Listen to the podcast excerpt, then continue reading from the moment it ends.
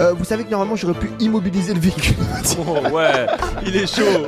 et, et du coup, en gros, je suis là et tout. Et il me dit Vous avez pas 6000 Il y a mon pote, il trouve une lettre sous ma porte. Je lui dis, mais vas-y, dis-moi, parce que je commence à stresser là, tu vois. Et là, j'apprends que je viens de me faire perquisitionner mon appartement. Dès que j'ai commencé à faire de l'argent avec toi, Marvin, il y avait une voiture dont je te parlais tout le temps que je voulais m'acheter. C'était le. Vroom, vroom. C'est la mine que je t'ai dit de surtout pas acheter cette voiture parce qu'elle est nulle. Mais du coup, j'achète quoi alors? Je suis à 6000 km. Je sais même pas si quand je vais rentrer, on va m'arrêter à la douane ou si je vais pouvoir passer, tu vois, et rentrer chez moi tranquille. Il se met derrière la voiture. Et puis là, le gars, il me regarde, il fait Hmm. Puis il y a son collègue qui dit Monsieur? Je dis oui. Il me dit Mon collègue là-bas, il vous attend. Je dis Bon, bah ok, ça va, j'y vais. Ça parle de vente de stupéfiants, euh, Quoi? drogue, euh, parking, euh, je comprends rien. Eh ben, écoute, dans la même semaine, j'ai été en boîte de nuit, mais j'ai été aussi en concert avec le roi. Et surtout, il y a un truc que les gens oublient c'est que souvent, on a tendance à penser que les affaires se font la semaine. Alors que les affaires se font le week-end, dans des maisons bord de lac, à 10 ou 15 personnes, en des clos très restreints. Et c'est là qu'on fait les vraies affaires business.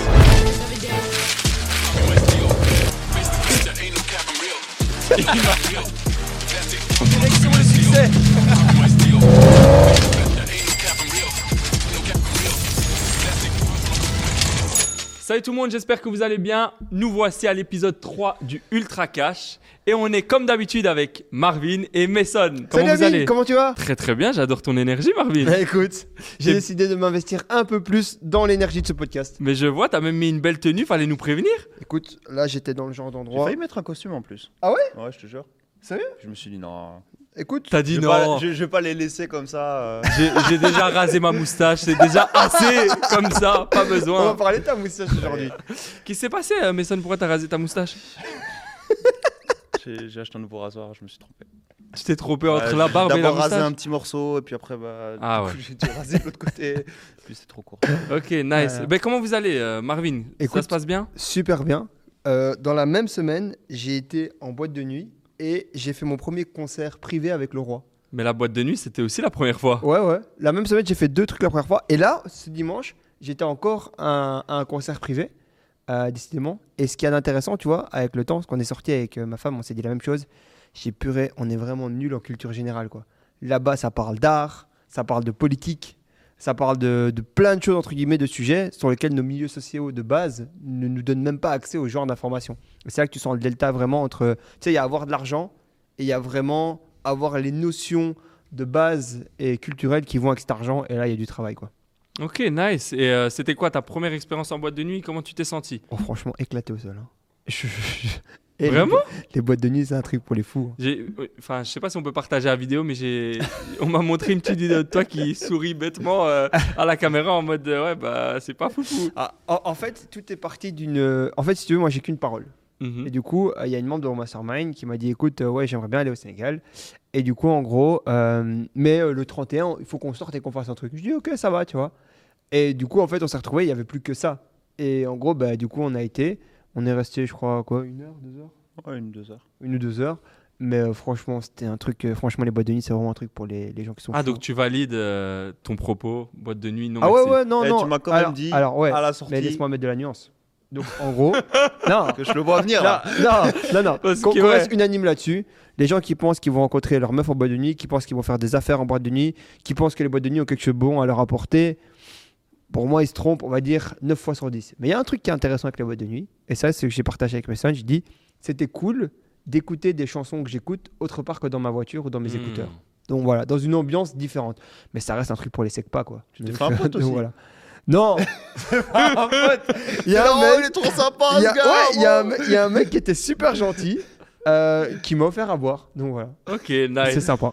Et toi Voilà. Mason comment tu vas? Ça s'est bien passé cette semaine? Euh, ouais, ça s'est c'est très bien passé. Juste, il m'est arrivé une petite, euh, petite dinguerie là que je vous raconterai. Ton anecdote secrète. En fait il faut il faut que je vous explique. Ah oui, on Mason est en train de me teaser moi personnellement et toute l'équipe ici depuis euh, hier Ah ouais? sur une Mais je anecdote. pas dit. Ah, y a tu que l'aurais toi- pas dit Non, y a que toi qui sais. Ah. J'ai commencé à raconter un peu le début à Amine. Et Voilà. après, je lui ai dit, non, Ok. la suite, je te, je te raconterai. un D- peu. Mais pour les gens, Mason expliquera l'anecdote à la fin de l'épisode, donc restez jusqu'à la fin, soyez patient, comme moi je suis patient. Alors, euh, cette semaine, elle s'est bien passée. Je sais que Mason, tu as, lu un petit tweet qui t'a un peu Ah embêté. ouais, ouais, ouais. Tu Juste peux nous le lire? Franchement, ça m'a vénère. J'ai voulu répondre au gars sur trade, mais en fait, j'ai pas l'énergie. Ça allait me prendre trop de temps. Je vais devoir faire un truc structuré et tout. Je vais vous lire le tweet et comme ça, on va répondre. euh, Ok, on va notre avis là-dessus. Alors, il y a Neozox qui dit Unpopular opinion. La réussite financière ou sociale tient plus de la chance, avoir été au bon endroit au bon moment, que du travail acharné. Si le travail payait tant que ça, alors la majorité des gens seraient riches et connus. Combien de travailleurs acharnés, que ce soit par choix ou pas obligation, dans ce monde, qui sont restés en bas de l'échelle sociale et pauvres? Allez voir ceux qui taffent 12 heures par jour, 6 jours sur 7 en usine, pour dire qu'ils bossent pas assez dur, et c'est pour ça qu'ils sont toujours pauvres. Tu veux lui répondre quoi? Vas-y, qu'est-ce que tu veux Bah, je sais pas, vous déjà, c'est quoi votre avis sur ce qu'il a dit là En fait, les gens confondent travailler dur et travailler intelligemment. Voilà, j'allais dire pareil. Et en fait, euh, si tu veux, ce qui paye le plus dans, le monde en général, bah, c'est déjà c'est d'avoir un- une compétence rare, mais c'est surtout la prise de risque. Euh, par exemple, tu vois, on va prendre l'exemple d'un footballeur. Le mec n'est pas payé euh, parce qu'il il est payé, oui, parce qu'il joue bien au foot, mais pas que. Il est payé parce qu'en vrai, à un moment, ses parents et lui ont fait le choix que c'était l'école ou le foot. Donc ça, c'est une prise de risque qui est déjà énorme. Et après, derrière, il y a tout ce qui s'ensuit. Mais en fait, tu es souvent payé à ta prise de risque. Et évidemment, après, il faut être bon dans le domaine. Et, euh, quand tu es à l'usine, bah, tu prends zéro risque. Donc, tu es payé au prorata. Tu peux faire autant d'heures que tu veux. Il y a tellement de. En fait, tu es en concurrence avec tellement de gens qui sont prêts à faire la même chose que du coup, ton, ton horaire est bas. Quoi. Et je pense aussi que euh, c'est un choix de vie. Et encore cette semaine, je parlais avec euh, quelqu'un de ma famille. Et moi, j'ai toujours soif d'ascension. je ne sais pas pourquoi, j'ai toujours envie d'aller plus, plus loin, plus haut, que ce soit socialement, financièrement, etc. Et je lui ai partagé. Donc, j'ai vu sa situation et je lui ai dit Mais tu sais que tu pourrais aller, euh, tu pourrais faire ça, tu pourrais agrandir ton truc. Et lui m'a dit Ok, mais Amine, moi là, je suis bien et, et je suis très bien comme ça. Et si ça reste comme ça toute ma vie, c'est OK. Et c'est là où je me suis dit, en vrai, tout le monde n'a pas envie d'ascension et parfois, ben, des gens, euh, ça les dérange pas de travailler à l'usine, d'avoir leur petit salaire et, et de vivre euh, pépère. Et il en faut. Exactement. Et toi, Mason, tu voulais lui répondre quoi?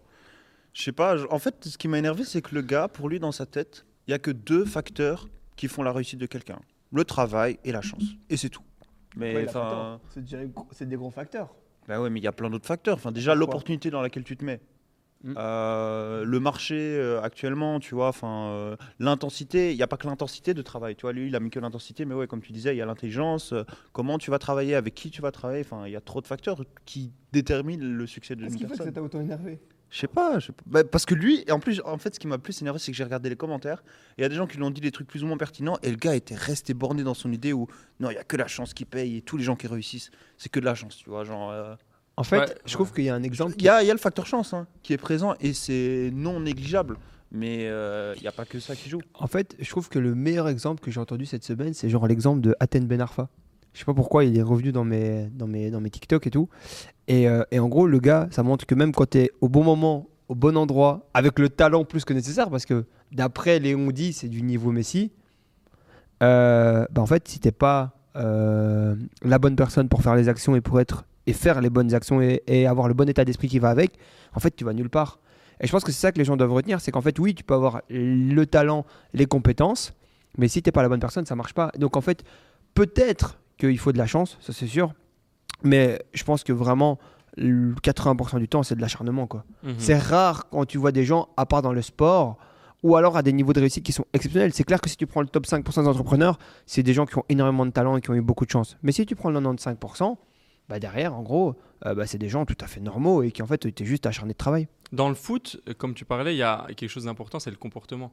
Mm. Euh, et à Temba par exemple, tu m'as parlé de foot, sympa. Mais, Mais, euh, Ah, on a lancé le- Amine, le vrai- Non, mais le vrai souci, c'était son comportement aussi, tu vois. Mm. Euh, il n'était pas prêt à faire tous les sacrifices, un peu comme un Eden Hazard, tu vois. Ouais. Il, il aime bien manger des burgers, euh, vivre sa petite vie, et il a son petit talent. Et d'ailleurs, euh, j'ai été chez le coiffeur euh, il n'y a pas très longtemps, Chez Mathieu Nice, chez Match Nice. D'ailleurs, j'ai un beau dégradé. on va lui Euh, envoyer la facture de 10 balles. Mais du coup, j'ai rencontré un ancien ami à moi, footballeur, et à l'époque, il était euh, vraiment euh, sous le... Tout le monde disait il va percer, il va percer, il jouait dans notre équipe. Et actuellement, bah, il n'a pas percé. Et il était vraiment en mode Ah, Mine, j'ai vu ce que tu fais sur les réseaux sociaux. Et à l'époque, moi, je n'étais pas un grand joueur de foot, je n'étais pas le meilleur. Et tout le monde se, me vannait un peu. C'est normal, frère. Voilà, tout le monde me vannait un peu dans l'équipe et tout. Et là, maintenant, je me suis dit, ah waouh, entre guillemets, la roue a tourné. Le gars, il était là, il m'a dit, je te jure, j'étais heureux d'un côté. Le gars, il est venu, il m'a dit, Amine, ça va, j'ai vu ce que tu fais sur les réseaux, les Diables Rouges, les si, c'est trop bien, félicitations. À l'époque, on se serait pas dit que. Je dis, ouais, mais moi, dans ma tête, je, Je m'étais disais dit que. Une revanche sur la vie, c'est sur stylé, hein. on avait parlé. Ouais, ça m'a fait plaisir. Et, euh, Après et le foot, voilà. c'est normal, t'es nul. Hein. Écoute, euh, on n'a pas tous la chance d'être fort au foot, mais bon, on a d'autres talents. Écoutez les gars, je voulais parler avec vous de votre voyage euh, à Dakar, au Sénégal. Vous, nous en, vous en aviez parlé au précédent épisode. Comment ça a été au final? Euh, Je sais que Mason m'a dit euh, là-bas c'était assez modeste, vous dormiez euh, sur le sol carrément. Ah ouais, on a dormi sur le sol à la fin, ça va. Ouais. Juste. Euh, ouais, écoute, euh, en fait, si tu veux, ce qui se passe, c'est que le Sénégal, c'est un retour aux sources à chaque fois. Et euh, l'idée, c'est de s'éloigner un peu de tout ce qui fait euh, 99% de notre temps dans notre vie, donc tout ce matériel, tout, ce superflu, etc. Et en fait, on s'est rendu compte cette fois-ci que c'était un peu déconstructif comparé aux fois précédentes, parce qu'on avait, bah, malgré que ce soit du repos ces quelques jours, bah, on a des impératifs pro. Et en fait, on ne pouvait pas assurer nos impératifs pro par manque de confort. Donc en fait, je pense que c'est la dernière fois qu'on le faisait de cette manière-là, euh, parce que oui, c'est bien de faire le retour aux sources, de dire qu'on n'a pas changé, etc. Mais quand c'est plus en phase vraiment avec la réalité, il faut au bout d'un moment, faut dire les choses. Oui, on a changé, tu vois. On a besoin de ce confort, on a besoin de ce genre de choses, on a besoin de super bien dormir, on a besoin d'être euh, en bonne température, on a besoin d'un super Wi-Fi.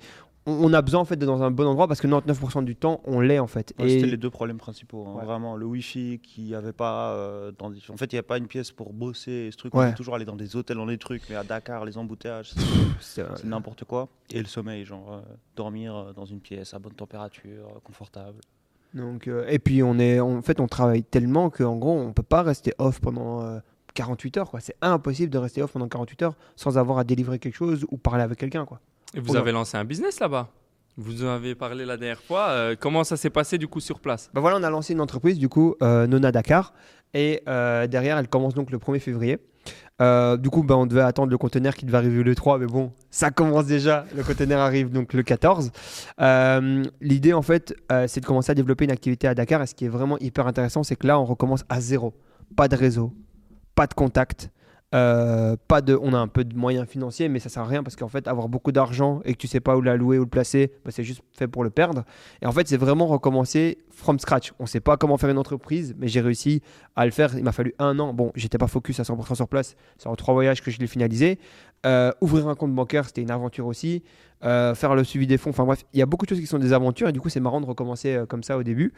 Et, et derrière, ça montre encore une chose qui est essentielle pour moi et qui pour moi est la chose la plus importante d'un entrepreneur un carnet d'adresses. Les contacts, c'est trop trop important. Franchement, on s'est accroché aux peu de personnes euh, qui, qui ont bien voulu écouter notre projet et qui du coup euh, avaient l'air d'être pertinents pour pouvoir nous aider à le développer. Mais franchement, je reviens là-dessus. Essayer de faire un projet sans contact ou sans savoir comment ça se passe, c'est pour moi c'est c'est comme jouer au casino. Quoi. Enfin, c'est remettre ton succès à de la chance. Quoi. Et alors, euh, le business en Afrique, c'est quelque chose que vous conseillez ou pas? Bah justement, euh, on, a eu, on a vu plein de choses, plein d'opportunités. Et chaque fois qu'on y va, on a plein d'idées, tu vois, parce que bah, tu vois comment tout se passe là-bas. Et un truc qui m'a choqué, c'est un type qu'on a rencontré. Parce qu'en gros, euh, il y avait une membre du mastermind qui était venue, comme tu disais, et elle avait perdu son bagage. Et du coup, dans son bagage, il y avait un AirTag. Et au bout de deux jours, euh, la compagnie aérienne, elle répond pas. Bref, elle trouve pas son bagage. On se dit, on part à l'aventure, on va retrouver le bagage. Oh my god. et on voit qu'il est le- dans un quartier pas ouf de Dakar, le bagage. Oh. Ouais. Donc, euh, on monte dans la voiture, on y va et tout. C'était à 30 minutes de l'hôtel, un truc comme Vous ça. êtes parti à combien? À 3. 3 Mais ça, moi, et- ok.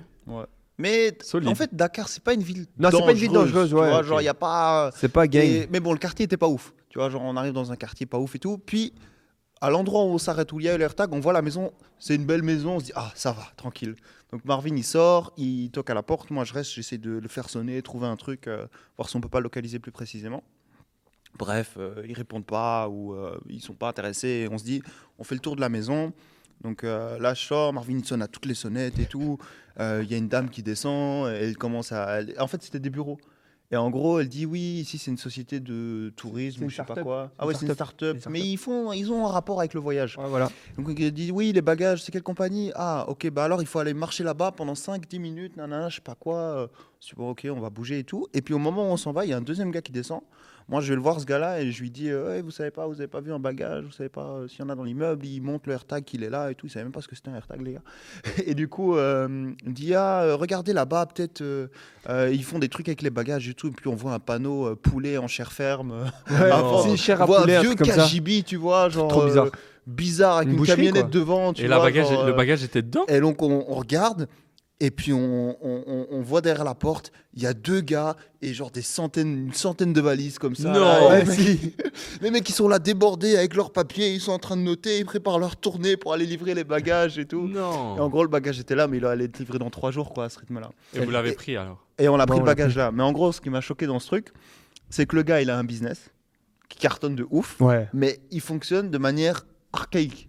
C'est-à-dire qu'il n'est pas capable de euh, rentabiliser au maximum la productivité de son business, justement, en, je sais pas, moi, en utilisant les outils qu'on utilise par exemple avec Freshio pour organiser les tournées de livraison, faire en sorte que. euh, ben, euh, il nous disait comment est-ce qu'il prépare les tournées de mémoire, genre de ce qu'il se souvient des quartiers de Dakar et tout, et du Oh coup il commence God. à noter et tout. Alors que, enfin, il y a des outils qui te permettent de vraiment créer une map en fonction du trafic en temps réel et qui te permettent de livrer de manière la plus efficace possible.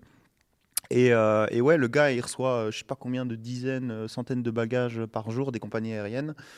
Et, euh, et voilà quoi, il est, il est surbooké, il n'arrive pas. Et des opportunités comme ça en Afrique, il y en a plein. Où- il cartonne. en fait, et pour moi, c'est ça les vraies opportunités de business. C'est quand la demande, elle croule et la seule difficulté, elle est opérationnelle parce que c'est déjà tellement dur de tout gérer. Si en plus il faut générer de l'attraction, générer de la demande, il y a tellement de business où la demande, elle croule et il faut juste se placer et délivrer correctement.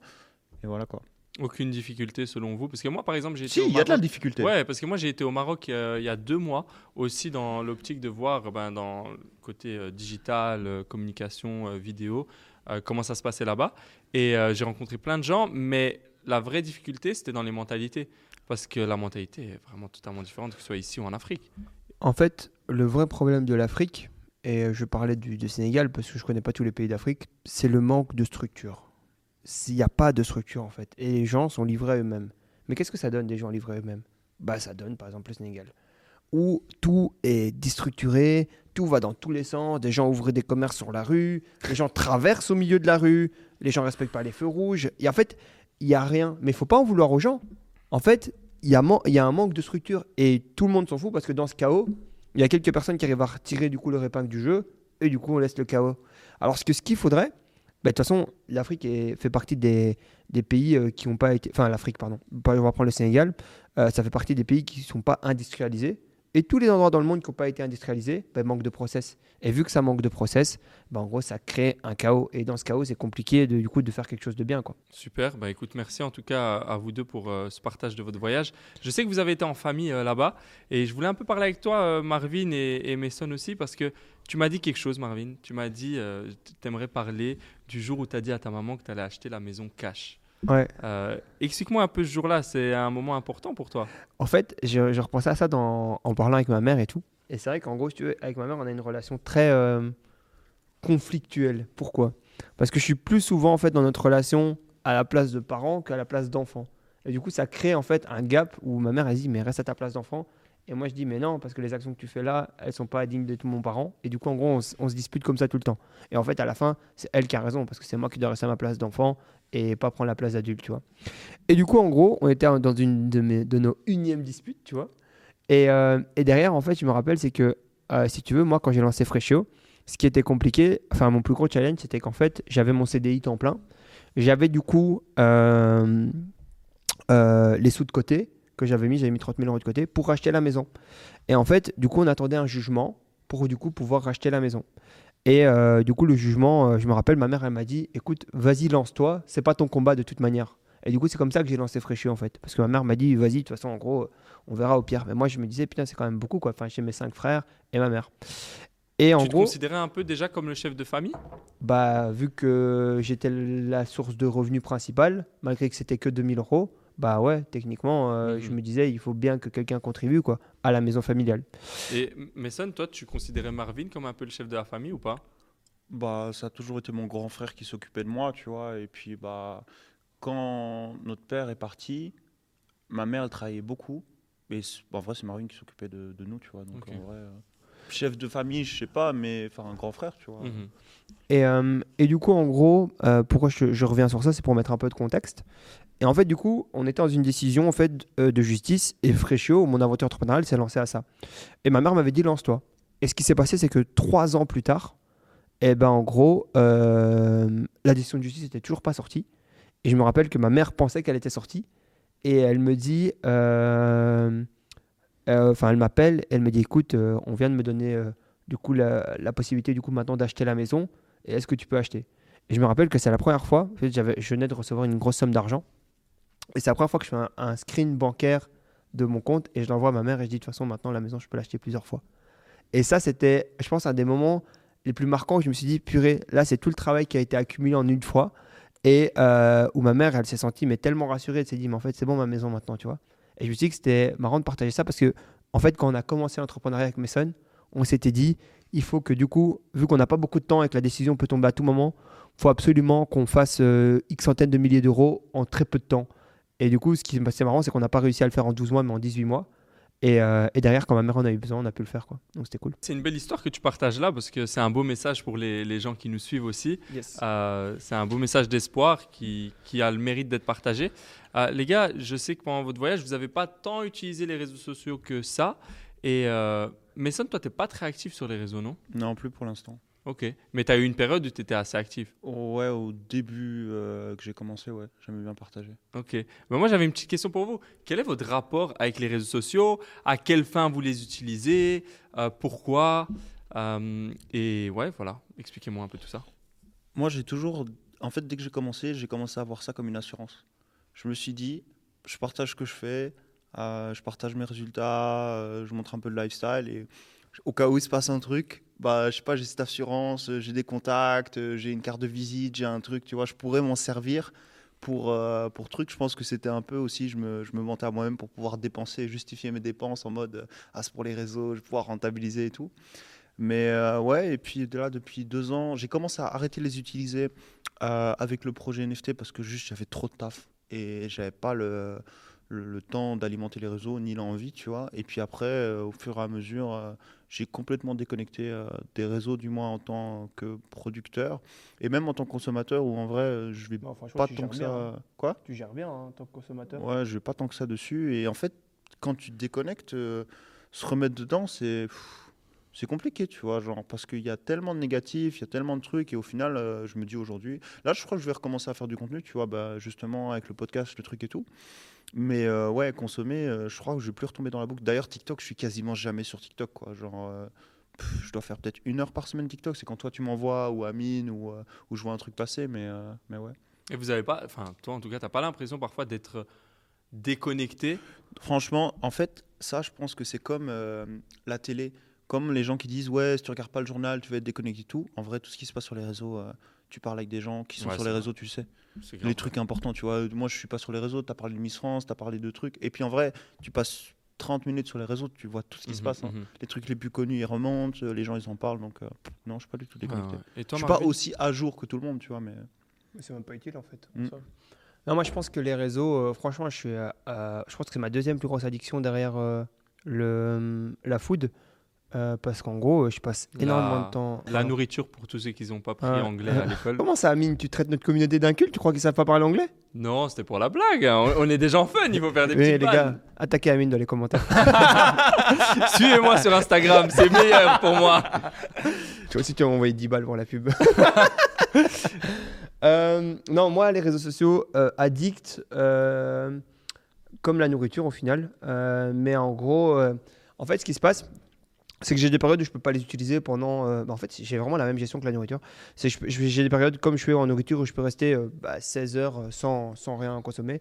Et après, bah, quand je suis en période où j'ai rien à faire, où je suis en vide, pas que j'ai rien à faire, mais que mon cerveau n'a pas envie de faire des trucs difficiles et qu'en gros, j'ai envie juste de me stimuler avec des trucs faciles, bah, je peux consommer du réseau, mais moi, je peux consommer énormément.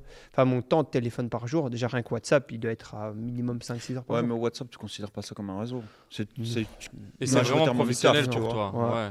Ouais, c'est vrai. Mais en tout cas, je passe trop de temps sur mon téléphone et j'aspire à, comme disait Messon, en fait, en vrai, une heure ou peut-être une heure et demie parce que j'ai beaucoup d'impératifs, mais il y a moyen de gérer ton temps comme ça mieux. Et du coup, en gros, ça m'empêcherait. Je pense qu'aujourd'hui, ce que j'aimerais bien remettre dans ma vie, euh, déjà, à partir de demain, je reprends le sport au moins trois fois semaine parce que là, j'ai arrêté depuis euh, tout le mois de décembre. Euh, j'ai mon coach et tout, mais bref. J'ai fait, euh, je te disais, cette année, j'ai pris 48 fois l'avion, je crois, 47 Mhm. fois. Je crois dire 48 kilos. Moi aussi, j'ai eu peur. J'ai dit, ça se voit pas. Non, non, cette année, j'ai pris 48 fois l'avion et euh, c'est très compliqué d'avoir un mode de vie. euh, Enfin, c'est très compliqué d'avoir un mode de vie, en fait, lié. euh, Enfin, un mode de vie sain. euh, gérer son Écologique en entreprise. sueur.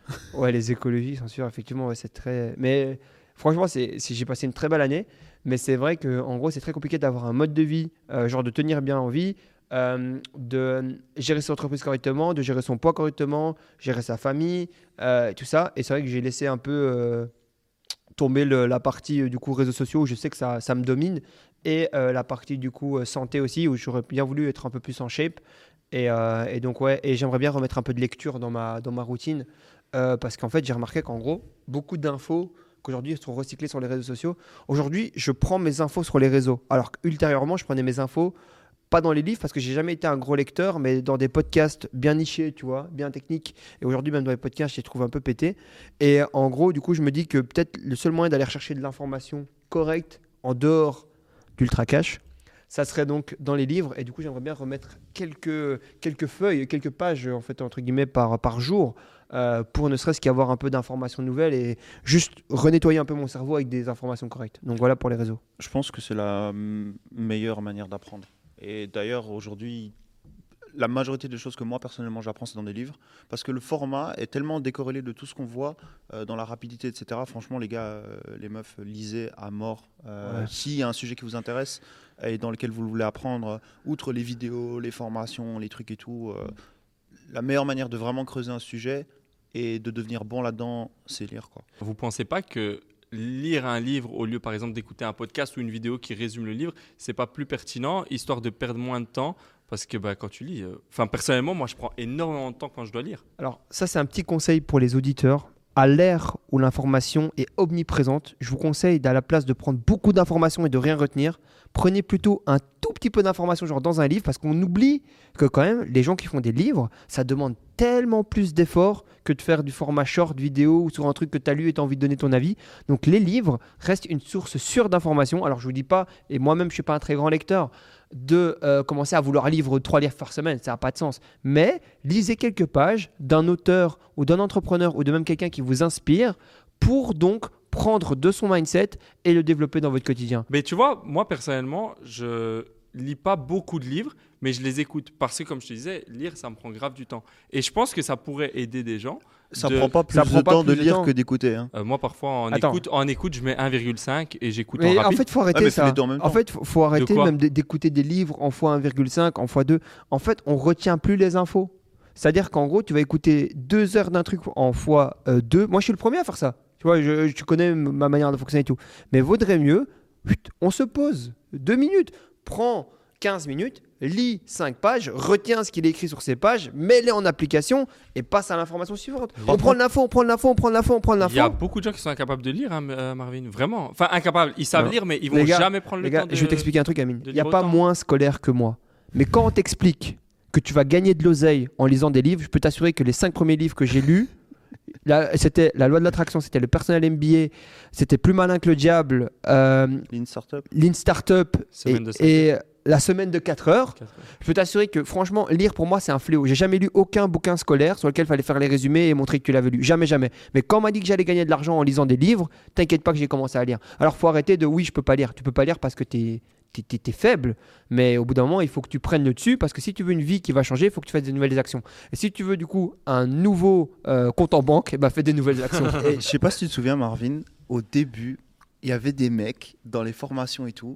Je sais plus comment on les appelait ces types-là, mais c'est des types, tout ce qu'ils font, c'est lire des livres, écouter des formations, regarder des vidéos de motivation et ils font jamais rien. Ouais. C'est comment les appeler ces types-là Je sais plus comment elle s'appelle. Mais ouais, faut, faut pas devenir ces gens-là, quoi, qui font que, et c'est parce que tu as dit lire des livres mindset.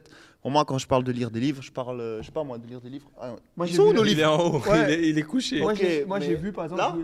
là a- Non, là, plus bas. Où ça? Là, ouais, à gauche. Ouais. Ok. Passe à l'essentiel, The One Thing, il est bien. Ready Fire Aim, il est trop bien. 100 million dollar leads, il est bien. 100 million dollar offer. Je parle de livres vraiment, euh, pas des livres mindset, quoi. Des livres plan d'action, comment Ouais, on monte une boîte, comment on la structure en fonction des étapes dans lesquelles tu es et tout. Et voilà. Et d'ailleurs, un, un truc que Hormozy dit, euh, je sais pas d'où il vient, mais que vaut mieux lire 5 fois le même livre que de lire cinq livres différents. Je te jure, c'est Ah, ça, je suis Il a d'accord, raison. Et Ah. les gens n'ont pas la patience de relire le même livre, mais en fait, juste, vous éparpillez pas, quoi. Faites une chose à la fois. Si euh, votre but, euh, là où vous en êtes dans votre boîte, c'est trouver des clients, ben, lisez un livre, un bon livre sur comment trouver des clients, par exemple, tu vois. Si vous n'avez pas encore de boîte, vous n'avez pas encore d'idées, euh, vous cherchez à vous lancer et tout, ben, lisez un livre euh, sur les idées, sur la création d'entreprise, la création de business, la création d'offres. Voilà. T'as raison, Mason. D'ailleurs, il y a un livre que je conseille à tout le monde de Carnegie, Comment se faire des amis. Je l'ai lu cinq fois. C'est le seul livre que j'ai lu cinq fois. Euh, mais merci en tout cas d'avoir partagé tout ça. Les gars, moi, il y a quelque chose, euh, j'ai trop envie de vous, vous en parler. Euh, c'est la mentalité que Marvin m'a partagée à plusieurs reprises et il fait que me le répéter bon sens, long terme. D'où elle te vient, cette mentalité, cette façon de penser et quel impact elle a dans ta vie de manière générale? Ça, ça doit faire partie, à mon avis, des seuls trucs que j'ai inventé. Parce que je ne trouve pas d'auteur, tu vois. Mais en fait, j'ai inventé un truc qui est logique, tu vois. En gros, si tu veux, à la fin, en fait, quand, quand j'expliquais souvent des choses, les gens me disaient Ouais, en fait, en fait, en fait c'est du bon sens. Ouais, en fait, parce que toi, tu vois toujours long terme. Et en fait, je te jure, je me suis dit ça. Et en fait, je me suis dit, mais en fait, je vais, je vais, je vais associer les deux. Et ça va s'appeler bon sens long terme. Et aujourd'hui, si tu hésites à prendre une décision pour changer de vie ou pour faire quelque chose, réfléchis à une chose. Est-ce que cette décision est prise avec bon sens et long terme?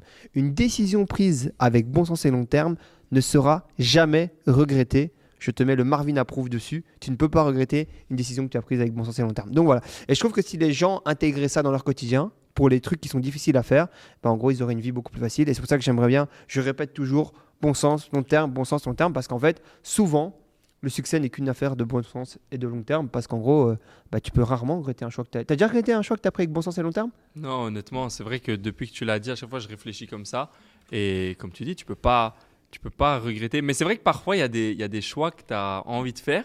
Et puis, quand tu réfléchis bon sens long terme, tu dis, mais attends, là, théoriquement, si je suis, je peux pas le faire. Non.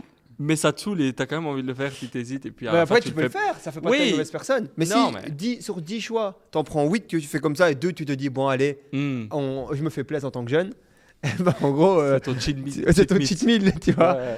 Mais euh, si, tu, pro- si tu fais l'inverse, ben là, euh, tu comprends pourquoi tu as plus de difficultés que les autres. Quoi. Mhm. Mais Son, toi, tu as des, t'as des lois comme ça que tu t'es créées ou que tu suis ou... Moi, je crée pas de loi. Aucune. t'as pas, t'as pas de loi. Ok. Et t'as pas, tu suis ce bon sens long terme ou rien à voir?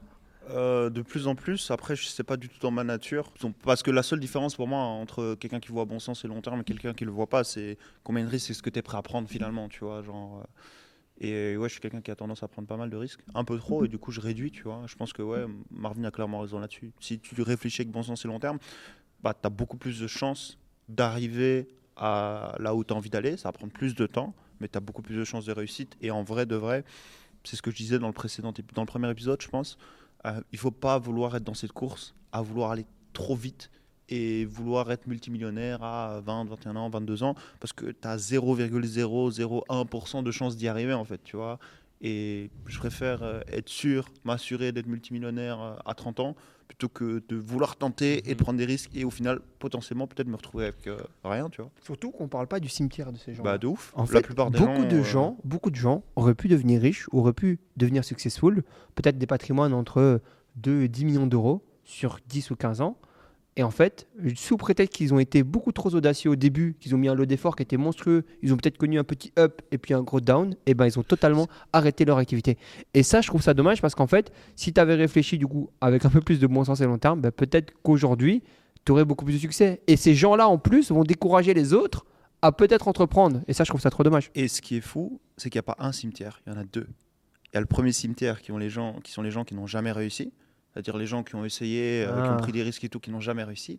Mais il y a le deuxième cimetière qui est encore pire. Ouais. C'est les gens qui ont réussi un petit peu, voire un petit peu beaucoup, qui ont gagné de l'argent, qui ont vécu la belle vie et tout, mais qui n'ont rien appris parce que euh, bah, ils n'ont pas fonctionné avec bon sens et long terme, ils ont surfé sur des opportunités court terme, ils ont gagné de l'argent, ils ont cru que c'était fort et tout. Et après, bah, ils se retrouvent avec plus rien. Soit, et pire, il y en a qui se retrouvent le troisième cimetière, ceux qui se retrouvent avec des dettes, d'impôts, TVA, fiscalité. Franchement, j'ai des histoires de fous. Pas raconter, mais des gens. euh, D'ailleurs, je- d'ailleurs, il y a une autre loi de Marvin euh, qui est en lien avec un peu ce que tu dis. On n'emprunte pas pour consommer. Est-ce que tu peux nous en parler un peu de cette loi? Ouais, les- en fait, le crédit est bien, mais il est trop mal utilisé. Et en fait, le crédit qui est utilisé pour pouvoir t'enrichir, il est bien. Le crédit qui est utilisé pour t'approuvir, donc pour acheter des voitures, des montres, des voyages, des mariages, toutes sortes d'autres d'autres conneries, il faut surtout pas l'utiliser. Parce qu'en fait, ce crédit-là t'empêche d'avancer. Alors je sais qu'on a des, frères musulmans qui nous regardent et qui, eux, utilisent le leasing.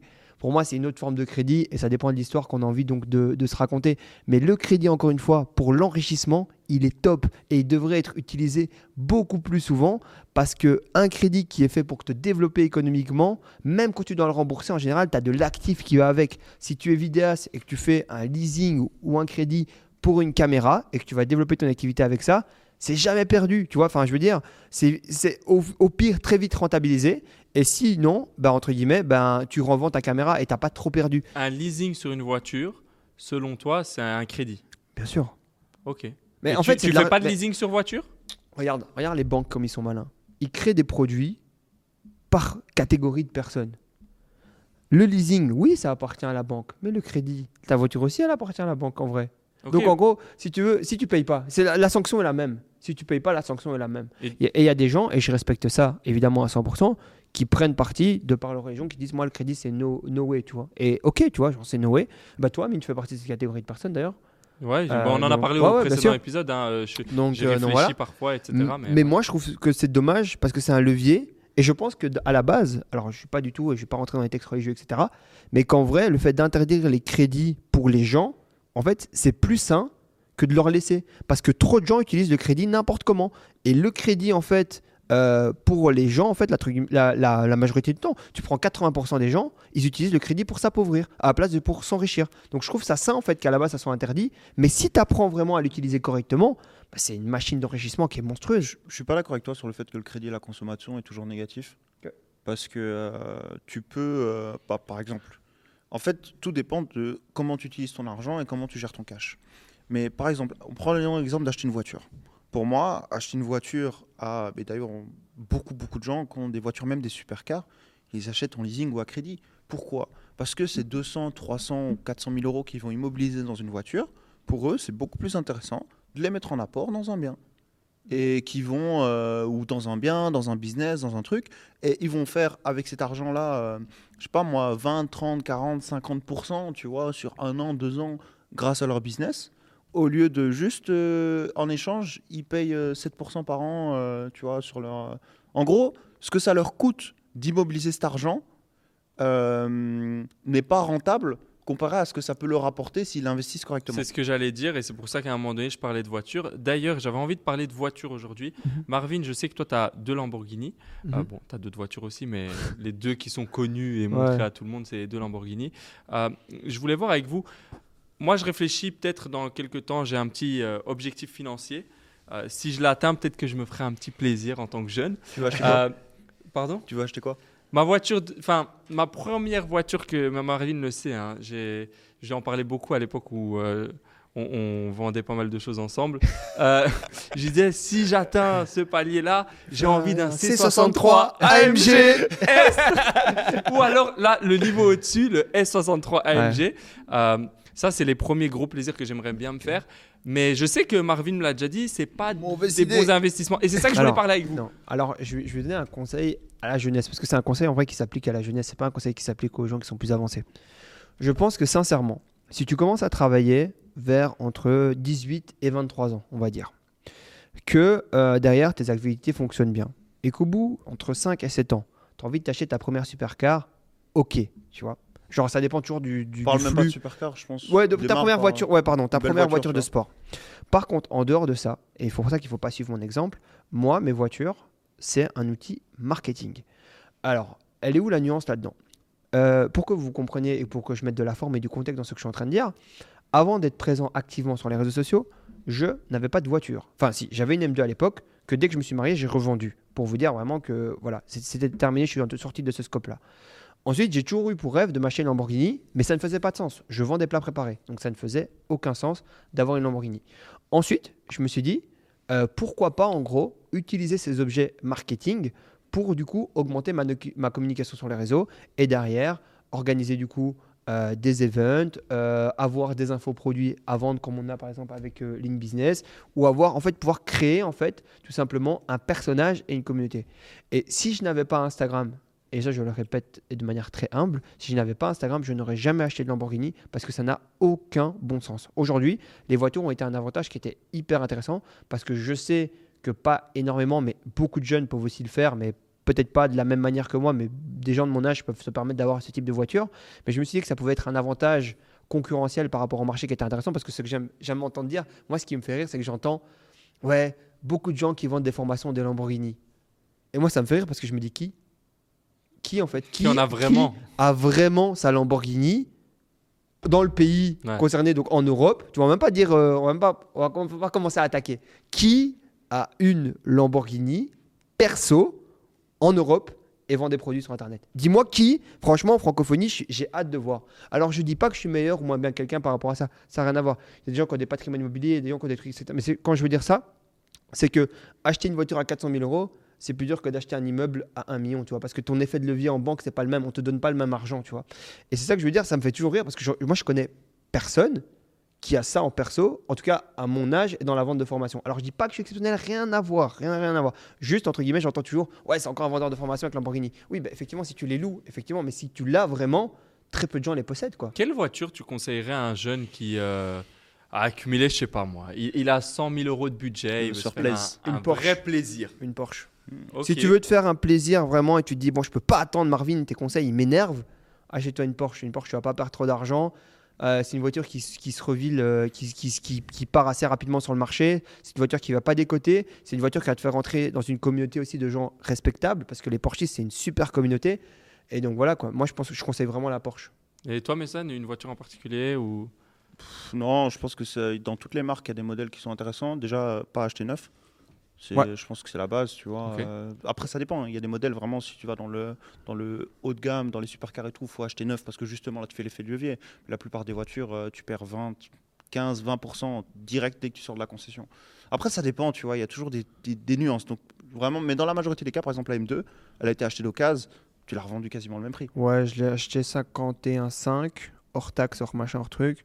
Et je l'ai revendu 43. Mais elle avait euh, Mais au 70 bout 000 de deux kilomètres, ans, hein. tu Ouais. vois, vraiment Mhm. avoir roulé avec, et au final, ça fait 10 000 euros plus. Bon, après, euh, il y a l'usure, il y a les trucs, il y a l'essence. euh, mais La M2, c'est pas c'est- si cher payé que ça Non. pour euh, deux ans La, de, la de M2, kiff, c'était quoi. pas cher payé parce qu'en fait, ce qui s'est passé, c'est que je- j'ai- en fait, c'est un concours de circonstances. Je l'ai acheté à un super bon prix au Luxembourg. Je l'ai revendu en, en hausse des marchés, en fait, parce qu'il y avait plus de voitures au Covid. Et en gros, je me suis retrouvé en fait dans un bon time to market. Mais la M2, pour moi, c'est un choix random de pauvre. Pas par le choix du véhicule, parce que la, vé- la vé- la M2 est un véhicule pour riches, tu vois, entre guillemets. Mais euh, en fait, c'est une voiture qui décote, qui prend une claque monstrueuse, quoi. Et du coup, en gros, c'est un, manque d'éducation et de connaissances qui fait que tu achètes ça. J'aurais pu acheter à l'époque une 1M, tu vois. Euh, Mm. Une voiture un peu mais plus si tu l'achètes- si tu l'achètes après la décote, Ouais, si tu l'achètes après la décote, ça va. Bah. Mais là, c'est un concours de circonstances. En vrai, j'aurais pu la revendre 35 quoi, et perdre 20 000. Mm. Et 20 000. En fait, à chaque fois, ce que les gens comprennent pas, c'est que les décotes que tu prends avec les voitures, en fait, les gens se disent oui, j'ai juste perdu 15, j'ai juste perdu 20, j'ai juste perdu. Non, mec, tu as perdu 100 000 euros que tu aurais pu investir dans ton développement et qui, dans deux ou trois ans, en fait, des M2, t'en achètes comme ça, quoi. Mhm. Easy. Et en fait, c'est ça que les gens euh, comprennent pas, c'est que tu perds pas juste un peu. Tu perds, en fait, oui, tu perds l'argent, mais tu perds surtout ce que l'argent aurait pu te faire faire comme investissement pour développer ton activité, quoi. Mhm, mhm. Donc, on n'achète pas de voiture. Et les Tesla, vous conseillez? Ouais. Pourquoi? Bah parce que pour moi, c'est un bon équilibre. en vrai. T'as une voiture qui arrache, t'as une voiture qui est super technologique. Ce problème de Tesla, mais ça, ça n'arrive plus à partir du moment où tu as la borne à la maison. euh, Pour moi, la Tesla, c'est le meilleur moyen d'avoir une sportive. Bah, bon, elle fait pas de bruit, mais bon, voilà quoi, de toute manière. Les gars, c'est l'alarme Et c'est l'alarme Là, c'est le moment que j'attendais depuis le début, les amis.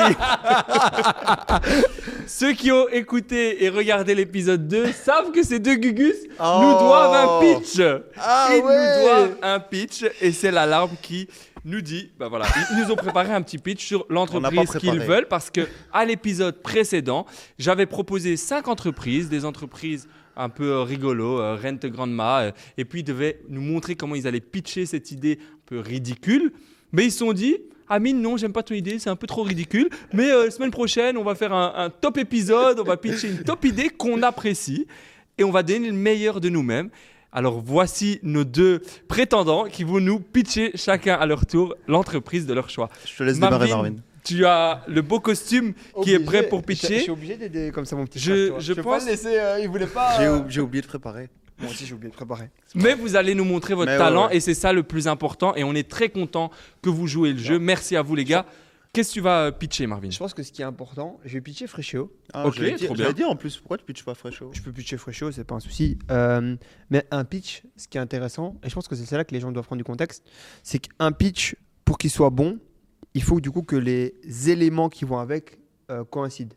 Exemple, si tu vends du coup une opportunité de marché, il faut que tu aies du coup les calculs qui vont avec, etc. Et c'est vrai que là, pour un coup, un pitch, c'est pas un hasard où tu arrives et tu dis, oh voilà, j'y suis pas. Non, un pitch, ça se prépare pendant des jours, euh, pas des semaines, j'ai envie de dire, mais des jours sûrs. Et, euh, et ça, se, ça se fait en test, etc. Tu vois, ça se fait un truc.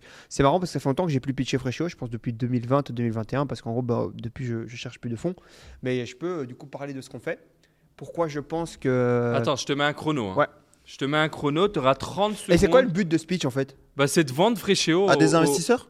Ouais, voilà, c'est ça. Dis-toi Ok. que à la caméra, et tu dois regarder à la caméra quand tu le fais, euh, tu as peut-être, euh, je sais pas moi, 50, 100 investisseurs prêts à investir s'ils apprécient ton idée. Tu as 30 secondes. Et puis, Mason et moi allons juger ton pitch. Et, euh, et les internautes aussi, ben, les auditeurs, n'hésitez pas à mettre en commentaire qui aura le meilleur pitch entre les deux. On y va. Marvin, tu es prêt? Je réfléchis. Ok, je te laisse laisse-moi. 3 secondes. 3, 2, 1. C'est parti, Marvin Bonjour à tous, je m'appelle Marvin Diaye, j'ai 26 ans. Je suis donc CEO et fondateur de la société Fréchio. Fréchio est une société qui a commencé il y a maintenant 5 ans dans la cuisine de ma maman.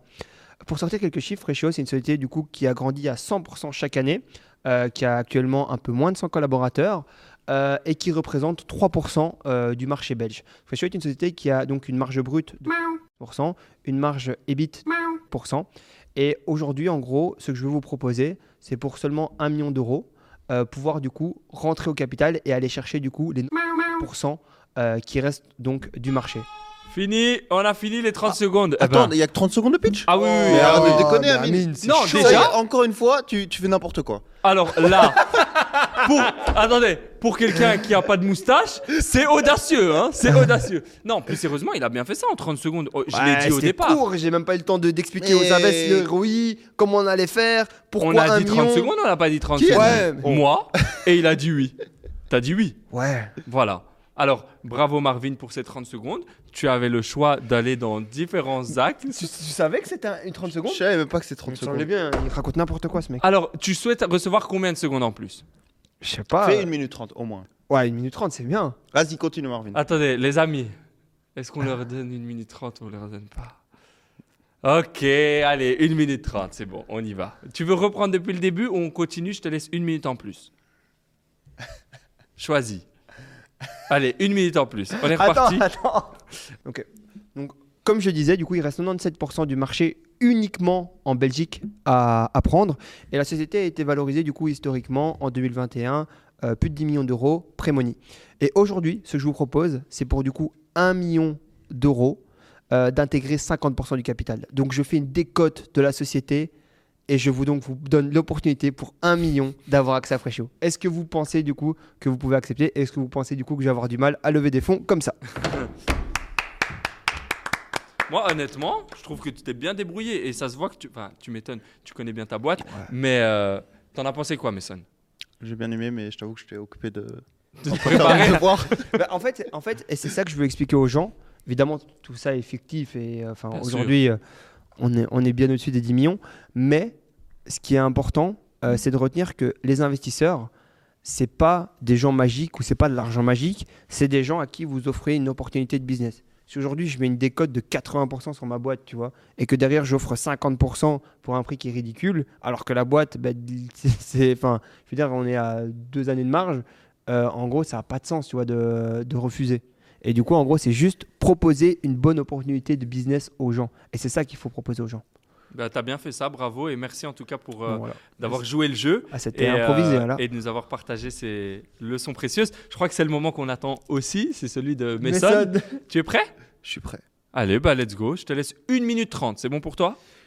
Si je dépasse, tu me coupes ou pas? Non, je te laisse. Ok. Si t'es intéressé, tu me laisses. C'est-à-dire, Ok. imagine, t'es un investisseur, si t'es intéressé, tu veux connaître la suite, tu me laisses. Ok, ça va, je te laisse. Bon, les amis, on a parlé euh, du Sénégal un peu plus tôt dans cet épisode.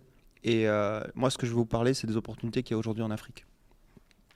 Euh, comme on l'a vu, nous, pendant notre séjour, et comme vous pouvez le voir si vous avez déjà, été si vous avez déjà voyagé en Afrique, si vous êtes familier avec comment ça se passe là-bas, en fait, le marché du business, en général, il est beaucoup plus en retard comparé à ce qui se fait en Europe et aux États-Unis. Ce qui fait qu'en fait, une analogie que j'aime bien, c'est est-ce que vous préférez jouer dans la cour des lions ou dans la, dans la fosse aux chats, en fait Dans la fosse aux lions ou dans la fosse aux chats En vous lançant dans un business au Sénégal, bah, vous choisissez de jouer dans la fosse aux chats.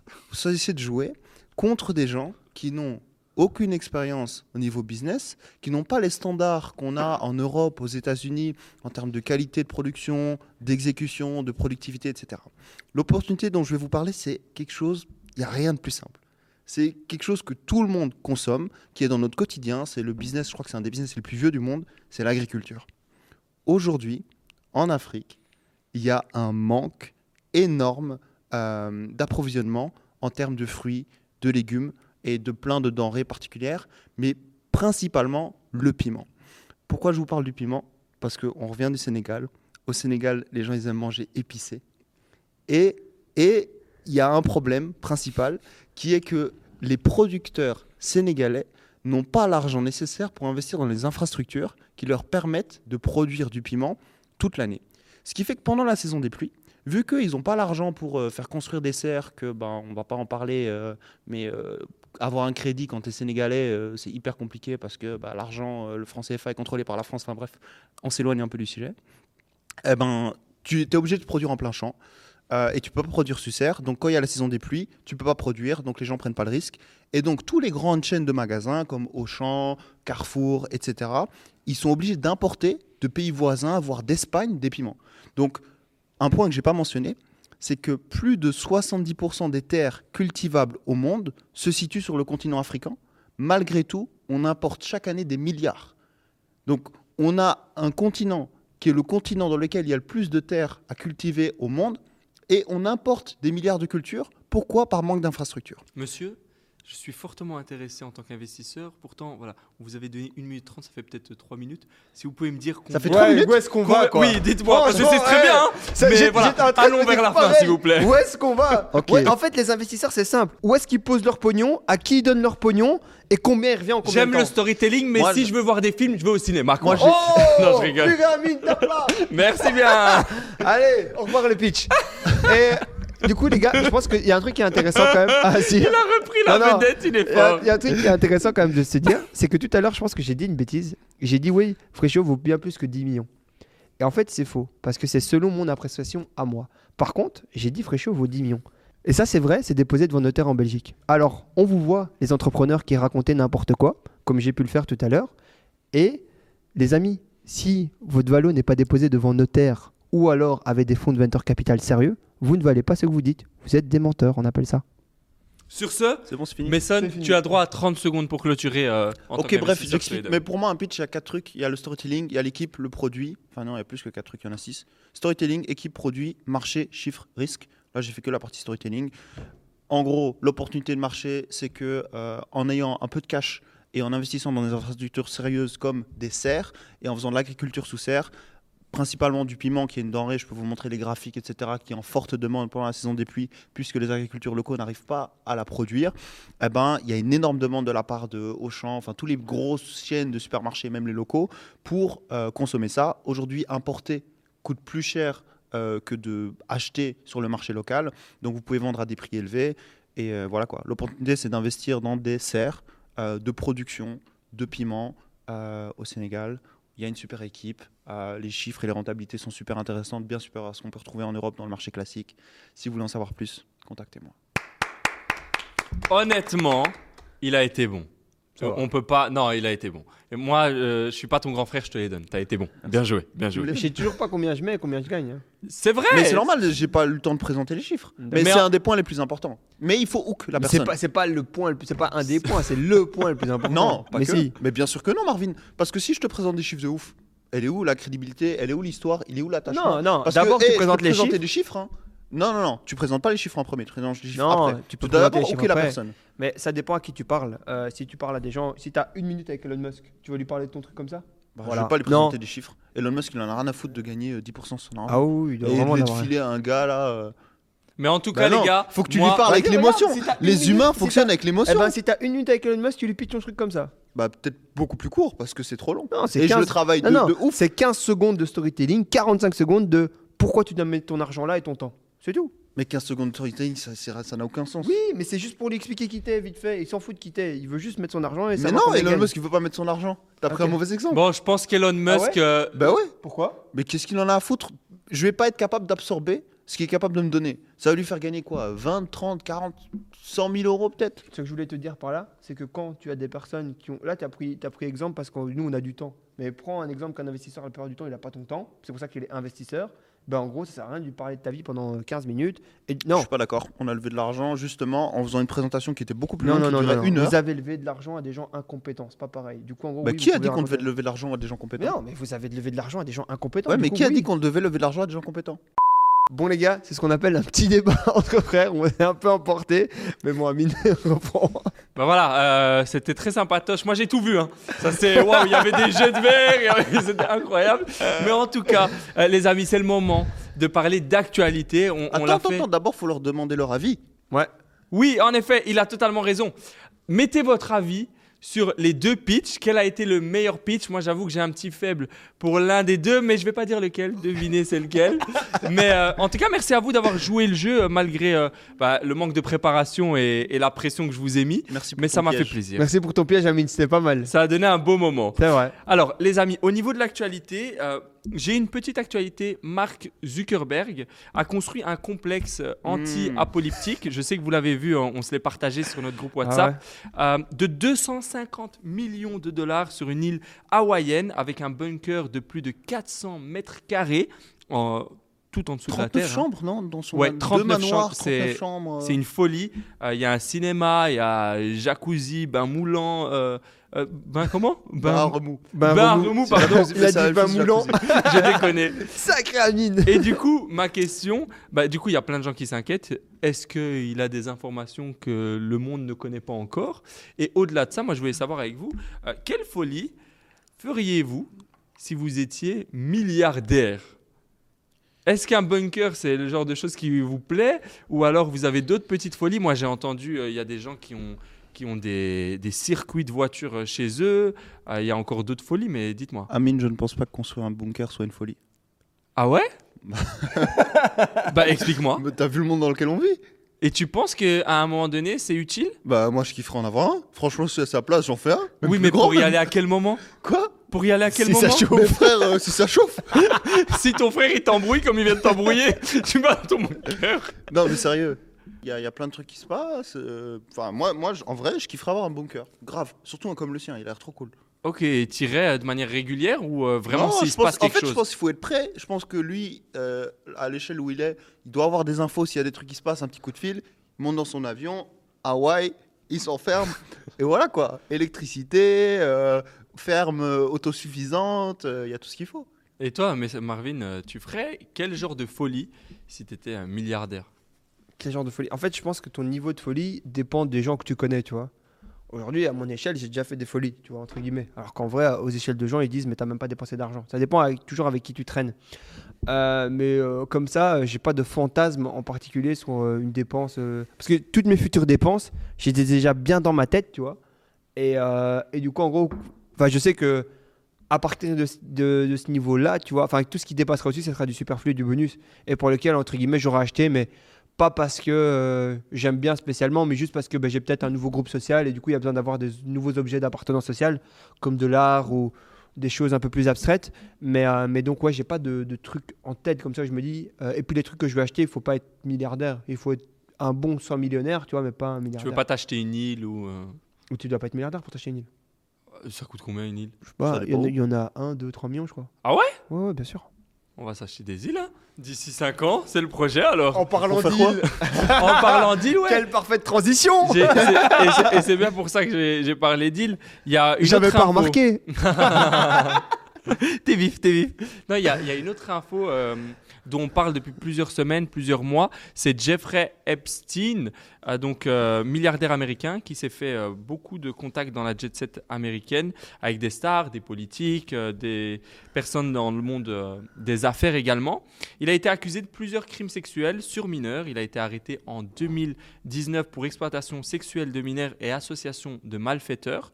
Alors, il a été en prison. Il s'est suicidé un mois après, à l'âge de 66 ans. Euh, tu veux rajouter quelque chose?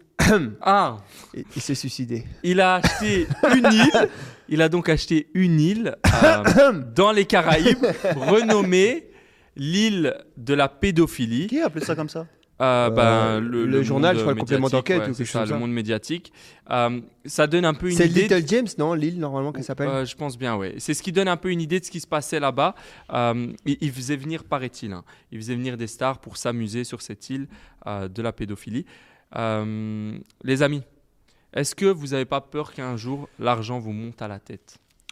Moi, per- personnellement, non. Euh, par contre, en fait, ce qui se passe, euh, enfin, il y a deux, deux points sur lesquels j'ai envie de rebondir. Le premier, c'est il y a combien de Little St. James qu'on connaît pas? Ah ouais. Parce qu'en gros, euh, ça, c'est, c'est quand même, ça, ça fait flipper. Et le point numéro 2, ce besoin-là, il n'est pas venu que de lui. Donc, comme je, je toussais de manière un peu ironique quand, euh, je, quand je disais qu'il s'est suicidé un mois après, je pense que si ce mec s'était pas suicidé, avait commencé à parler. Je pense que là, il y aurait vraiment pu avoir un sacré effondrement économique sur pas mal de choses. Où, euh, je sais pas, tu apprends qu'un mec comme euh, Bill Gates, ou peut-être d'autres, malgré que son nom est déjà sorti, euh, sont dans ce genre d'endroit, les actions, enfin, bref, c'est une catastrophe, quoi. Et en fait, ça rebondit sur un point qui est pas le niveau de folie euh, des gens, parce qu'en vrai, je pense que tout le monde a le même niveau de folie. Il y a des gens qui sont juste fous. Jusqu'à des, des gens, malheureusement, avec le revenu économique, on les autorise pas à devenir fous, tu vois. Ou alors on les autorise à faire des À dingueries, exprimer leur folie. ou à exprimer leur folie de manière autant, euh, on va dire, euh, organisée. Parce qu'il y a des gens qui font des folies, mais avec très peu de moyens, comme il y avait l'autre Jeffrey. Euh, Jeffrey Dahmer, je crois, tu Mhm, vois. Donc, euh, décidément, c'est un prénom évité, Jeffrey. et, euh, et donc, je pense que ce qu'il faut reprendre surtout, c'est que les besoins des humains, en fait, sont fous de base. Comme l'a dit Mason, on est assez primitif à la base. Et que le fait d'avoir autant de moyens te permet d'assouvir des besoins qui sont totalement fous. Et que le fait, en fait, qu'ils soient totalement dingues, c'est que c'est pas ce mec-là qu'il faut blâmer. C'est que c'est une organisation. Donc, en fait, ils sont plusieurs à faire ça. Et du coup, en gros, comme je disais, il y en a combien qu'on connaît pas? Mais surtout, en gros, ce qui est fou, c'est que, genre, en gros, ça avait l'air d'être normal pour eux d'utiliser des enfants et toutes sortes de choses pour assouvir leurs besoins. C'est là que tu te dis qu'il faut pas. Je pense pas qu'il faut les juger parce qu'il y a beaucoup de gens qui, qui les mettent en mode ouais, c'est des monstres, c'est des monstres, c'est des monstres. Mais un truc que j'ai appris avec le temps, c'est que juger des personnes sans être dans leur situation, et là ils sont beaucoup, c'est pas un gars tout seul, toi, qui t'a fait une dinguerie, ils sont beaucoup de personnes, tu vois. Euh, bah, il faut prendre du recul et essayer de savoir comprendre pourquoi pour ne plus jamais que ça se reproduise surtout.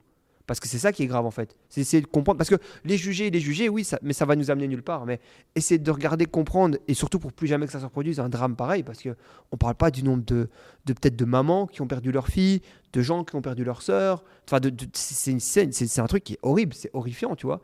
Mais juger pour juger, je pense que c'est pas constructif. Juge- euh, essayer de comprendre et de plus jamais entre guillemets arriver dans ce process-là, je pense que c'est important, quoi. Mais Son, j'ai envie de t'entendre sur un sujet que tu m'as envoyé euh, via WhatsApp. Ouais. Logan Paul. euh, donc, Ah, euh, T'as envie d'en parler? Bon, non, je, enfin, je t'ai juste envoyé euh, comme ça. Je me suis dit, c'est un truc dont on peut parler. Je sais pas si on a déjà parlé dans le podcast. Non, on n'en a pas encore parlé. Donc, euh, c'est Logan Paul et sa marque euh, Prime de boissons. Il a dévoilé qu'ils ont généré 1,2 1,2 milliard. milliard. de dollars. Insane. euh, ce qui est C'est la première fou. année, non? Ouais, c'est ça, exactement. Donc moi, ce que je voulais voir avec toi, euh, Mason, euh, qu'est-ce que tu en penses? Est-ce que tu penses que c'est un génie du marketing? Euh, Toi qui es aussi dans le marketing, comment tu, comment tu le vois? Pourquoi Pourquoi tu rigoles, Marvin? Pourquoi tu ris? C'est trop marrant. T'as dit. Explique. Toi aussi qui est dans le marketing. Non, mais c'est vrai. C'est comme si je t'ai dit toi aussi t'es dans le foot comme- et on parle de Ronaldo. Arrête de déconner. Ouais, c'est vrai, c'est vrai. Mais euh, ça change pas mon propos. Toi qui es aussi dans le marketing, j'ai envie de t'entendre. Euh, Je sais pas. euh, Non, moi, ce que je trouve intéressant avec ce fait, c'est pour ça que je te l'ai envoyé, c'est parce que ça démontre quand même euh, la puissance de l'influence aujourd'hui. Bien fait. Ouais, bien fait. On a deux mecs euh, qui font des vidéos dans leur chambre depuis, euh, enfin dans leur chambre et pas que, parfois dans des bois. Purée, maintenant tu viens de nous blacklister Logan Paul pour le podcast. J'ai pas rigolé à cette blague, Logan. Logan? I didn't love to, to this joke.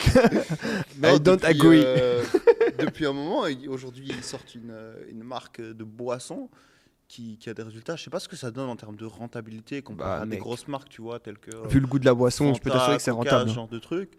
Mais, euh, mais c'est des mecs qui sortent de nulle part. Ils sponsorisent Arsenal, ils sponsorisent. Quelle autre équipe de première ligue, je crois euh, Barcelone. Barcelone, ouais, aussi, ouais, FC donc Barcelone. euh, des, des, des trucs. Et Bayern je crois qu'Arsenal, c'est un contrat à plus de 150 millions, tu vois, Mhm. euh, par saison. Donc c'est un truc de ouf. Et, euh, et ouais, je trouve ça fou. C'est pour ça que je t'ai envoyé. Genre aujourd'hui, l'influence et la puissance des réseaux sociaux permettent de devenir milliardaire. Les plus gros, les plus jeunes milliardaires actuellement sont des gens qui ont leverage les réseaux sociaux. Il y a Logan Paul, il y a euh, Mr Beast. il y a MrBeast, il y a Kylie Jenner, il y a Huda Beauty, il y en a, il y en a full quoi. Enfin full. Après, il y a des gens dans la tech qu'on connaît juste pas et qui ont des. Mais en fait, la différence entre les créateurs de contenu. C'est pas la même richesse. Hein. Non, non, c'est ce que j'allais dire. La différence entre les créateurs de contenu en général et on va dire les start-upers, c'est qu'en général, les créateurs de contenu, c'est beaucoup plus liquide, quoi. Ouais. Donc, euh, ça, C'est pense- euh, c'est pas des valorisations qui sont décorrélées des revenus Voilà, que génèrent les entreprises. hein. je suis d'accord.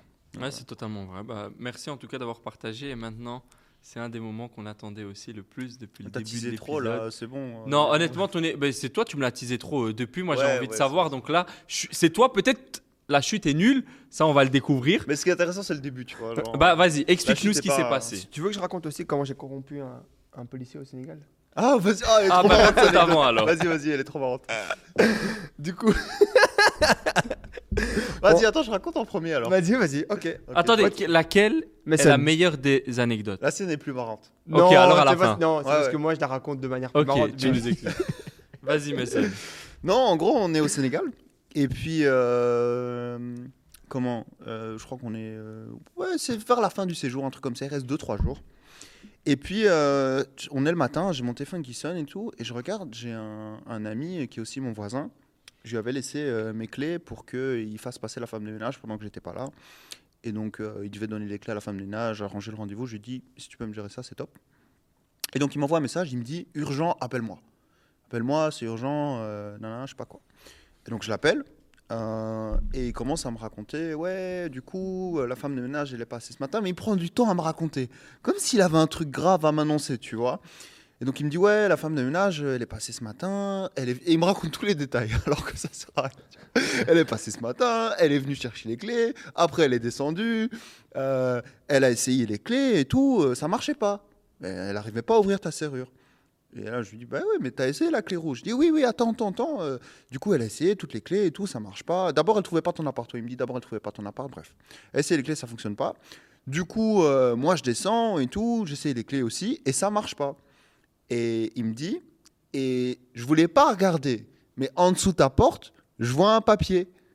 Et du coup, et, et il met du temps à me raconter parce qu'il veut pas me dire qu'il a regardé le papier, truc et tout. Mais bref, il regarde le papier. C'était un papier de la police.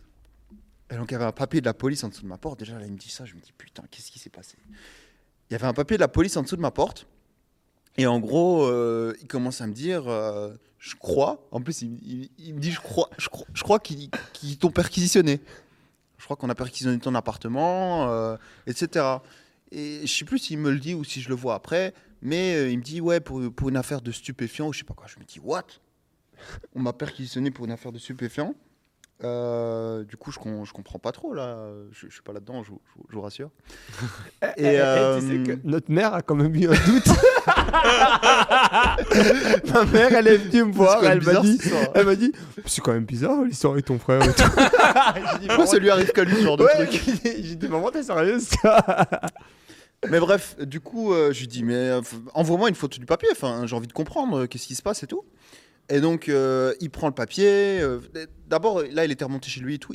Pendant 10 minutes, moi, je sais pas ce qui se passe. J'entends qu'il y a une sorte de stupéfiant qu'on m'a perquisitionné mon appart. Je commence à me faire des films. J'imagine les perquisitions dans les séries et tout. Mon appart retourné parce que je sais qu'il n'y a rien chez moi. Donc, euh, je me dis, ils ont à tous les coups, ils ont tout retourné pour trouver quelque chose. Ils ont commencé à casser mon canapé, regarder dedans et tout. Et bref, il m'envoie 10 minutes après le papier et je commence à lire le papier. Je vais vous lire le papier. Hop. Sacré Messon, il a sorti le papier. histoire. Le... C'est quoi Papier de la police alors papier de la police, ouais. Alors, il y a deux faces. Il y a la face avant et il y a la face après. Euh, Je peux pas vous donner tous les détails de l'histoire parce que c'est une enquête qui est toujours en cours.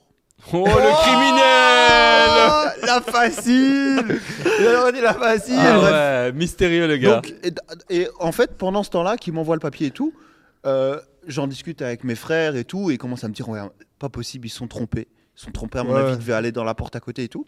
Donc je vois le papier, le premier truc que je vois, c'est qu'il y a bien mon nom et mon adresse. et il est marqué invitation à être entendu. Et dans le rush, je lis pas tous les détails. Après, il y a un détail important que, que je vais vous dire. Invitation à être entendu, monsieur, euh, nanana, prière de vous présenter, muni de la présente invitation au bureau de police à telle heure, telle date. Nous vous demandons de respecter strictement l'heure de la convocation. Si vous ne pouvez pas être présent, blablabla. Vous serez entendu sur les faits vente de stupéfiants. 1. vous ne pouvez pas être contraint de vous accuser vous-même. 2. Vos déclarations peuvent être utilisées comme preuve en justice. 3. Vous pouvez demander que vos. Bref, euh, il m'énonce mes droits, quoi. Et il vous, il vous est conseillé de donner suite à la présente invitation. Et puis je retourne la feuille. Monsieur, votre appartement a été perquisitionné. Vos clés se trouvent au commissariat de police. euh, Nanana. euh, veuillez vous présenter pour récupérer vos clés. Ils ont, 24 ils ont 24. changé ta serrure. Et coup. ouais, du coup, ils ont bah, forcé ma porte, changé ma serrure et mes clés étaient. euh, c'est pour ça que la clé fonctionnait pas. Et du coup, bref, euh, là, c'est le moment où je sais pas ce qu'on va couper ou pas parce que je sais pas ce que je peux raconter. J'arrive au commissariat. Du coup, pendant deux jours, je panique quoi parce que j'essaie d'appeler le gars et tout. Moi, je suis au Sénégal et le gars, je l'appelle et Et on a découvert en même temps, excuse-moi, j'interviens, que Dakar était une, Une des plaque plus grosses tournante de la plaques tournantes de la drogue. je Et du coup, attends, parce que moi, je lui ai dit au gars, oui, je suis à l'étranger, etc. Je me dis à tous les coups, il savait que je sais pas, j'étais à l'étranger. Je comprends rien en fait. Je commence à me faire plein de films dans la tête parce que j'ai rien à faire dans une affaire de vente de stupéfiants. Pourquoi est-ce qu'on me perquisitionne mon appart quoi? Genre, c'est même pas on m'a envoyé un courrier, on m'a appelé, on m'a. Non, on a tout fouillé chez moi, on a changé ma serrure. Genre, je peux même pas rentrer chez moi. Et donc, euh, bref, je commence à envoyer un mail au gars, à l'inspecteur, j'essaie de l'appeler et tout. Et je lui énonce le fait que je suis en vacances, etc. Tu vois. Et le gars, il est super calme par email, il me répond, nana, pas de souci, monsieur, nanana. euh, je sais pas quoi, et là, je me dis, Là, tu stresses, Alors, non moi, soit- je lui dis, moi je lui dis, je suis sûr c'est un truc pour te faire revenir. parce que je suis à l'étranger, tu vois. Je me dis, s'il y a vraiment un truc grave et tout, je je vais arriver à la douane en Belgique, on va m'arrêter à l'aéroport. Je jure qu'on pensait à l'aéroport, on pensait Je qu'on te allait. jure, et je passe la douane à l'aéroport, je suis stressé, tu vois. Je me dis, qu'est-ce qui va se passer? En plus, je mets, au moment où je rentre, je mets mon passeport et là, rien qui se met. Il n'y a rien qui se met, il y a la barrière qui s'ouvre. Là, t'as du stress. Normalement, il y a une flèche verte, tu Mhm. vois, euh, sur les smart gates et tout. Il n'y a rien qui se met, la barrière qui s'ouvre. Je commence à regarder autour de moi. J'avance, je vois pas Marvin. Et puis je sors et, et c'est bon, je suis passé à la douane. Mais bref, Imagine une équipe du SWAT là qui se Mais oui, c'est ça. du coup, je vais faire court. Je rentre, j'arrive en Belgique, il se passe rien. Juste le gars, il me dit euh, venez, nanana, je sais pas quoi. Euh, donc euh, le matin même, je cherchais mes clés. Et là, je rentre dans mon appart. Et, euh, et heureusement, ils ont euh, très bien fait leur travail. C'était pas euh, le bordel de ouf. Euh, ils ont ouvert quelques cartons, trucs. Mais d'ailleurs, le gars me l'a dit, on a essayé de faire propre, etc. Ils ont été très respectueux, donc merci la police belge. Et donc, bref, je vais au commissariat après à 14h, parce que, ou 13h, bref, j'y vais un peu plus tard. Et puis, le gars commence à m'expliquer les raisons pour lesquelles je suis là. Et euh, je sais pas ce que je peux raconter ou pas. On verra, on coupera Bah, au. En fait, raconte pas tout. Tu dis juste qu'en gros, t'étais pas en fait. te- En gros, fait, ouais, il y a un pas le- point que j'avais pas vu sur la feuille, Ouais. qui est que je suis auditionné en tant que témoin slash victime. Ah. Et j'avais pas vu ce point-là sur la feuille, tu vois. Mais C'est pour ça qu'il était calme avec toi, en fait. Bah ouais, parce que Ok. j'étais pas un suspect. Et donc, bref, euh, je suis impliqué indirectement. J'ai rien à voir là-dedans, mais euh, on va dire que mon, en gros, j'habite dans une tour, il y a un parking. Mon badge de parking pointe vers mon appartement. Il y a un badge qui a été utilisé dans une affaire de trafic de drogue qui pointe vers mon appartement. Ils ont bien vu sur les caméras de surveillance, c'était pas moi. Il y avait quelques éléments qui étaient un peu suspicieux, du genre pourquoi est-ce que je me gare pas au moins trois, euh, qui est ma place de parking, et je me gare au moins un, euh, genre je sais pas, enfin bref. Et donc c'est pour ça que quand il m'a expliqué l'histoire, je dis ah ok je comprends, tu vois.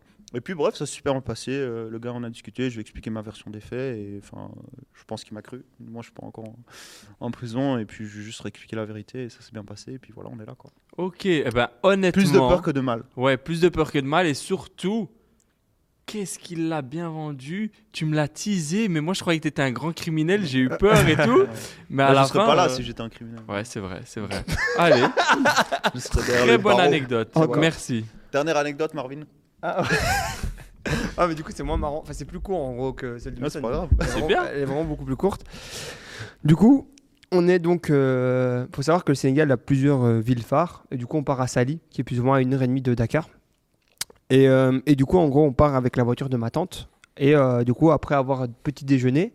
Ah non Oui, après avoir petit déjeuner, on allait à la, à la forêt de Bandia. Donc, c'est une forêt, en fait, euh, là où il y a les lions, avec mes petits frères. Et donc, en gros, de la route de Sali à Bandia, il y a un contrôle de police.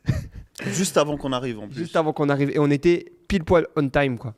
Et du coup, le policier nous arrête. Je lui dis, bah voilà, on va vers Dakar. Pour donc. Euh, pour, euh, entre guillemets. euh, Putain, je bug. On va vers Dakar pour, entre guillemets. et- non, on et va vers la réserve. On va vers la réserve de Bandia. Mais je lui dis, on n'a pas beaucoup de temps pour y aller. Et donc, de là, il me dit, ok, ça va, mais montrez-moi les papiers du véhicule. Donc, je lui, do- je lui sors mon permis, je lui sors la carte d'assurance et je lui sors le papier d'immatriculation de la voiture. Et puis là, le gars, il me regarde, il fait, Hmm, ça, c'est le truc typique du Sénégal. C'est, ça, ils essayent toujours de trouver un truc. Et il me fait, les vitres teintées, elles sont pas vraiment sur euh, la carte grise, tu vois. Mais en vrai, elles Et sont puis jamais. à l'arrière, même pas à l'avant. Ouais, hein. ouais, ouais, ouais, à l'arrière. à l'arrière ne sont pas sur la carte Elles sont grise. pas sur la carte grise. Je vais aller inspecter. Je vais aller inspecter. Et là, tu vois le gars, il se met derrière la voiture. Il se, met derrière, du coup, sa, sa voiture, euh, qui est derrière, en gros, la mienne. Et il va se cacher un peu comme ça, tu vois. En mode. euh, bah oui, il va se mettre dans une situation euh, où il est euh, en plus en rapport de force. Et donc voilà. Puis il y a son collègue qui dit Monsieur Je dis oui. Il me dit Mon collègue là-bas, il vous attend. Je dis Bon, bah ok, ça va, j'y vais. Moi, je sais du coup qu'il va me demander de l'argent. Et là, je me dis Faut que je fasse un truc trop marrant. Et en gros, si tu veux, je, je retire l'alias que j'avais et je prends genre un billet de 1000 et un billet de 2000 francs. C'est l'équivalent de combien en euros? 5 5 euros. Ah, Les deux billets, 3000 francs, 5 euros. Deux billets de Ok. 3000 francs, tu vois. Et du coup, en gros, euh, je garde ma, mon, mon truc dans ma, dans ma liasse dans ma poche gauche parce que je me dis, on sait jamais s'il est vraiment genre déter, là je vais devoir payer. Mais sinon, je vais tenter un bluff, tu vois. Et j'arrive et tout avec euh, à droite et tout. Et ce qu'il y a de bien, c'est que je suis jamais habillé de manière ostentatoire. Donc en gros, ça c'est c'est quand même un truc qui est assez confortable, surtout pour ce genre de situation. Et du coup, On n'avait j'arrive. pas une grosse voiture. On Non, on était, n'avait pas une euh, grosse tu voiture. On avait un 4x4, mais rien de rien d'ostentatoire, quoi, tu vois. Et du coup, on arrive et tout.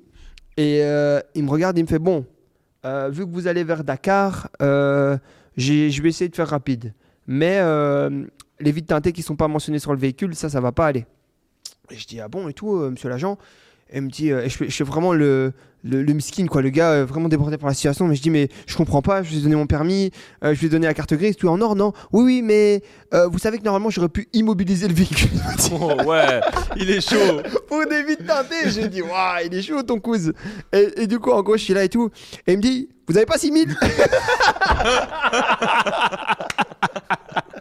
Et je le glisse comme ça dans la conversation. Il me dit, avez pas 6000 Vous avez pas 6000 Eh, Je regarde, je fais 6000, mais je suis monsieur d'argent, c'est beaucoup d'argent. Euh, attendez, je lui dis tout ce que j'ai dans les poches. Et là, je prends ma poche, tu vois. Et je lui dis, voilà tout ce que j'ai, monsieur l'agent. Est-ce que c'est assez? Et genre, je fais tomber le billet, tu vois. Les 3000, hein. Oh. J'ai tombé les billets. Et lui, il les ramasse comme ça, il fait Vous avez pas 6000 Ah ouais, il les voulait vraiment. et, et moi, je dis Non, je suis désolé, c'est tout ce que j'ai. C'est tout ce que j'ai, là, je peux même plus manger. Et du coup, encore, ouais, ouais, je- Ah, tu l'as bien pitché. Ouais, tu Là, t'as bien fait tu ça. voles. Du coup, je vais même plus manger et tout. Mais euh, si vous voulez, je vais à Dakar. Je reviens. Il me dit Non, non, c'est bon, allez-y. Mais la prochaine fois, il faut donner 6000. Ah, Mais tu sais mal. pourquoi? On a appris en fait avec notre cousin, le salaire moyen au Sénégal est de 60 000 francs CFA pour les 100 policiers. 100 euros. Donc le gars en fait qui te prend 6 000, c'est normal.